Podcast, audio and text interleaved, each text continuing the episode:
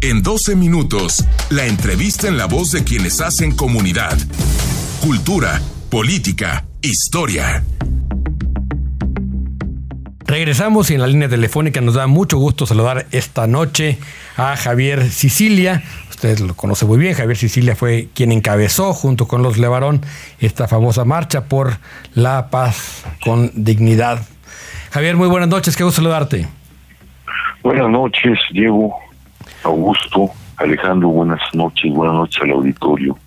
buenas noches, Javier. Buenas noches. Javier, pues hemos dado seguimiento acá desde Guadalajara a la marcha y, a lo que sucedió después. Y la verdad, digo, eh, creo que igual que ustedes, con muy mal sabor de boca por la respuesta del gobierno, pero con muy buen sabor de boca por la respuesta de la sociedad civil. En la perspectiva de ustedes, ¿qué sigue en este movimiento? Mira, estamos ahorita haciendo la evaluación este, por dónde vamos a, entrarle. Este, ahorita, pues realmente el tema fundamental está del lado del presidente, ¿no? Nosotros hicimos con esto, vimos una lección de pedagogía, de paz, una lección de dignidad, una lección de amor por nuestras víctimas, por México.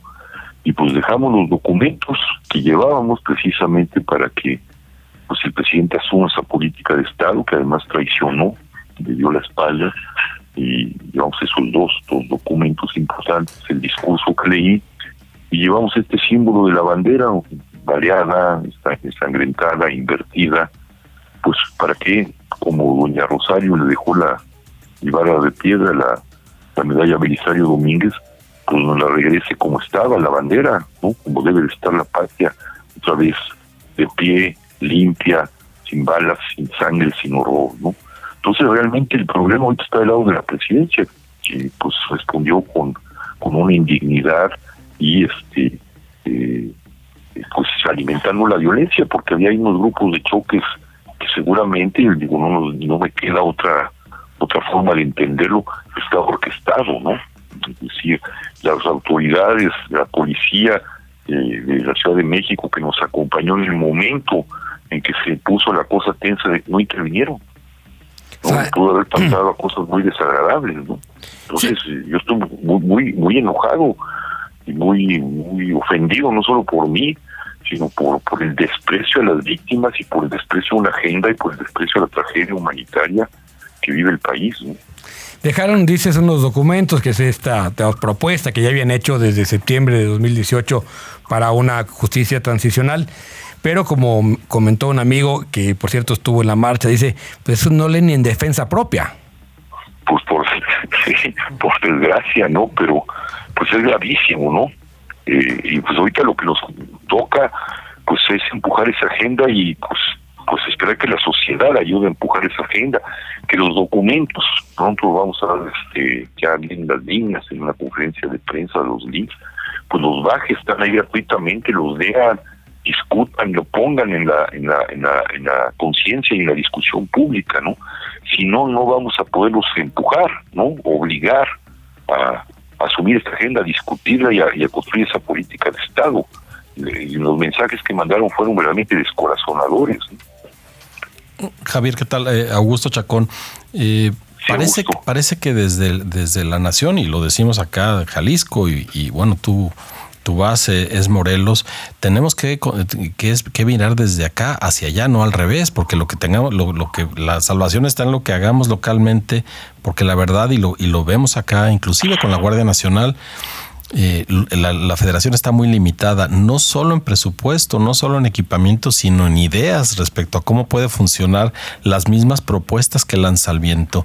¿Qué tal, qué, ¿Cómo debemos jugar ese papel desde lo local? Porque creo que la esperanza respecto, en términos de seguridad, a lo que pueda hacer el gobierno de la nación está muy, muy acotada. Sí, yo creo que, digo, también una de las propuestas, y se le viene el mensaje y los mensajes que mandamos, los discursos, nosotros este, pues, también ven, vemos que pasa esto no solo por una voluntad del presidente para que asuma una política de Estado correcta, sino por el fortalecimiento y la fuerza que tienen que tener las localidades y las autonomías indígenas, ¿no? Si no construimos desde allí, nos fortalecemos, pues esto nos va a dar la espalda, ¿no? Y es la única forma de exigir y de, y de volver a recuperar la libertad de, la localidad, ¿no? Claro. Y, y la fuerza de la localidad. Y la idea de república que se está diluyendo. Exactamente, exactamente, ¿no? Creo que, que, que eso es muy claro y este y bueno, frente a lo que lo que vimos ayer, este, pues sí, no nos queda otra cosa más que más que empezar a voltear abajo, ¿no? Así es. Oye, trabajar y construir juntos, ¿no? ¿Qué tal, Javier Alejandro Sierra? Buenas noches. Sí, Alejandro, ¿cómo estás? Bien, bendito a Dios. Oye, Javier, este, muchas veces hablamos de que el discurso polarizador del presidente no se ve en los efectos en, en, en la calle. Yo creo que también es un, es un, es un lenguaje de violencia y de no paz, ¿no? Lo que pasó, lo que pasó con ustedes ahí ante la afrenta y estos eh, reventadores de la marcha, pues es un claro ejemplo de violencia y de polarización que ya nos está afectando como mexicanos, ¿no?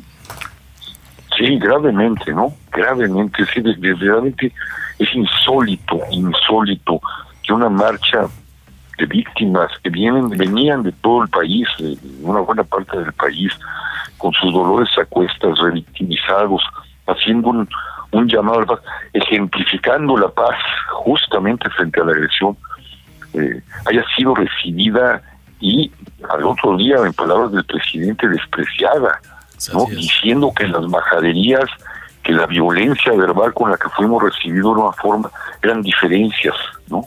No son las majaderías, son formas de la violencia y una como estas, como estas al sufrimiento de las víctimas, pues casi del tamaño de los de los crímenes y la criminalidad, ¿no? Porque de allí al acto es un pedacito, un pedacito. Así es. La, palabra mata, la palabra puede destruir, ¿no? Sí, y las palabras construyen este no solo discursos, sino también eh, movimientos. ¿eh? Hay, hay, que tener mucho cuidado con, pues, con estas formas de violencia que ejercemos todos en diferentes maneras, pero que ahora, desgraciadamente, el presidente es el, el primero en ejercerlas, ¿no? Sí, sí, el primero en ejercer. No ha dejado, desde que sacamos la carta, ¿no? Desde que saqué la tercera carta, les dije, presidente, vamos a poner a marchar la carta a, los de Barón. Ya, ya hemos hablado hace dos o tres meses. Las respuestas del presidente han sido absolutamente violentas y confrontativas, ¿no? Dijo primero que yo estaba enojado, no, perdió de vista, el, bueno, ocultó el sentido de, lo que de lo que estaban pidiendo ya a través de esa carta y de encaminar dijo que estaba yo enojado con él porque no me había querido dar un beso. Luego, luego dijo que, que le dábamos flojera, ¿no? que le daba flojera. Dijo que lo queríamos entrar en el banquillo los acusados, que queríamos exhibirlo.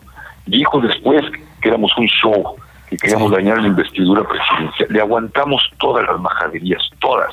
Y no contento con ello, nos reciben con provocaciones y con la inhibición de la autoridad y con el Consejo de con el Gabinete de Seguridad que, que nos estaba guardando a unos metros de donde estaba sucediendo el, horror, porque esto fue un horror. Las palabras, a mí, a mí el, proverbio, el libro de los proverbios tiene una frase tremenda. El mundo de los seres humanos es un mundo de palabras. Todos son palabras que se convierten en actos. Y dice el libro de los proverbios, la vida y la muerte están en poder de la lengua del uso que de ella haga hasta será el fruto. Y el uso que está haciendo la presidencia, que hicieron en la plancha del Zócalo, es un uso criminal de la palabra. De acuerdo. Y es gravísimo, gravísimo. Muy, muy grave. Oye, Javier, eh, si alguien en Guadalajara está interesado en seguir el movimiento, en sumarse de alguna manera al movimiento, ¿cuál es, eh, la ruta o eh, cómo están tratando de organizarse en este camino?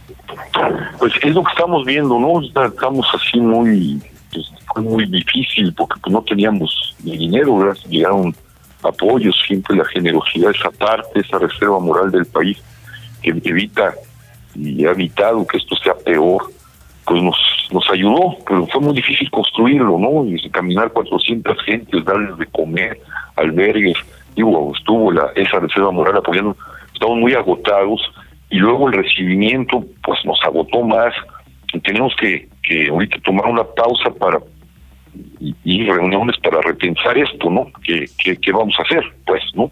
Sí. Eh, cómo, cómo, cómo articularnos mejor, ¿no? eh, y, daremos una, una pues, expresión pública en algún momento para decirlo, ¿no? Perfecto. Javier, ¿y no, no será que ahora sí el Palacio Nacional adquirió el verdadero sentido que siempre tuvo desde que los españoles lo construyeron? La fortaleza de un poder unipersonal, intratable, que no escucha. Sí, pues eso es lo que parece. lo, más terrible, sin embargo, es que está rodeado de, de gente que está mintiendo, que está provocando, que está malversando la palabra, que está justificando la mentira, que está justificando la violencia, la violencia verbal del presidente, que después dice que no, pero no deja, no deja, decir, parece que él vive de la confrontación, no de la construcción, parece que él vive del poder, pero no del gobierno, ¿no? Porque son dos cosas distintas, el poder y el gobierno. Sí, sí, es un poco preocupante, muy, muy preocupante. Perfecto. Pues Javier, muchas gracias por estos minutos para Imagen Jalisco. Una cosa más, nada más, si me dan dos minutos. con mucho gusto. Todo esto hay que verlo como una cortina de humo para este deslavar el verdadero sentido y el verdadero contenido de lo que hicimos, que son esta llamada a una política de Estado basada en la justicia transicional y en los mecanismos de verdad y justicia que son los pilares de, de esa justicia transicional, ¿no? Entonces, Ojalá que podamos superar estas atrocidades y estas formas en que el presidente distrae de la profundidad del tema y porque esto se vuelve mediático, ¿no? Es la confrontación, lo que nos dieron. ¿Y quién se pasa? Y ya no quedó en la sustancia lo que se está pidiendo, una política de Estado para enfrentar una problemática que lo mediático puede borrar en cualquier momento, ¿no? De enterrar, ¿no? Así es. Sí. Entonces, este, estemos pendientes. Por eso vamos también a mandar esos documentos, ¿no? Es importante que los discutamos para, para ver cómo vamos construyendo desde abajo. Perfecto, no que tenemos el dedo de renglón y por supuesto estos micrófonos abiertos siempre, Javier, con, con mucho placer. Mucho gusto. Les agradezco mucho, les mando un gran abrazo. Un abrazo, y gracias por la entrevista y por el, por el movimiento. Javier. Gracias, Javier. Vamos. Gracias. Gracias. Hasta luego. Hasta pronto. Vamos a un corte. Regresamos.